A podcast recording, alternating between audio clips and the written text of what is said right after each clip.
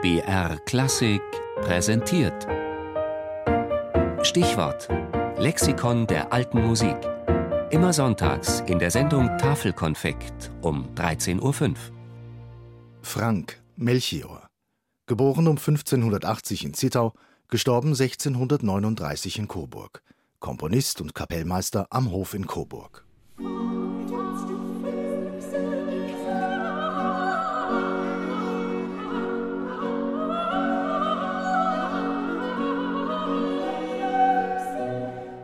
Er muss gerne draußen gewesen sein, hat sich die vielen blühenden Blumen und Sträucher angesehen, wenn er von der Stadt Coburg auf die Feste hinaufging, hat innegehalten und ihren Duft eingesogen. Warum sonst sollte Melchior Frank wie kein anderer Komponist des frühen 17. Jahrhunderts seinen Drucken besonders blumige Titel gegeben haben?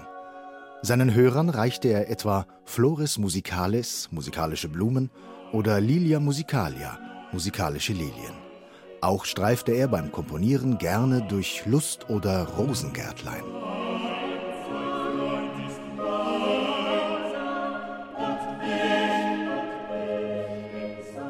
Franks weltliches Schaffen ist vor allem vom Tanz und vom Volkslied geprägt, wie in diesem Gesang von 1602. Das Bergwerk wollen wir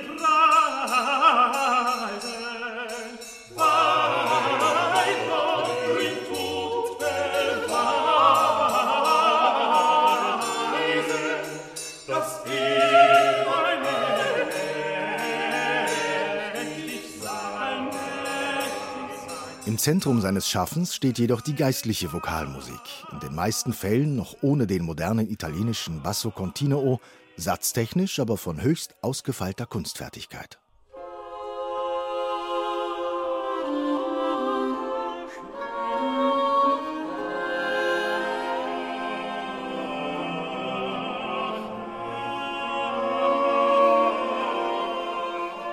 In vielen seiner Werke reflektierte Melchior Frank auch mit herzergreifender Eindringlichkeit die Schrecken des Dreißigjährigen Krieges, der damals ganz Europa heimsuchte und großes Leid über den Kontinent brachte. Wie in diesem geistlichen Konzert mit dem vielsagenden Titel Allgemeine des betrübten Vaterlandes Seufzerlein.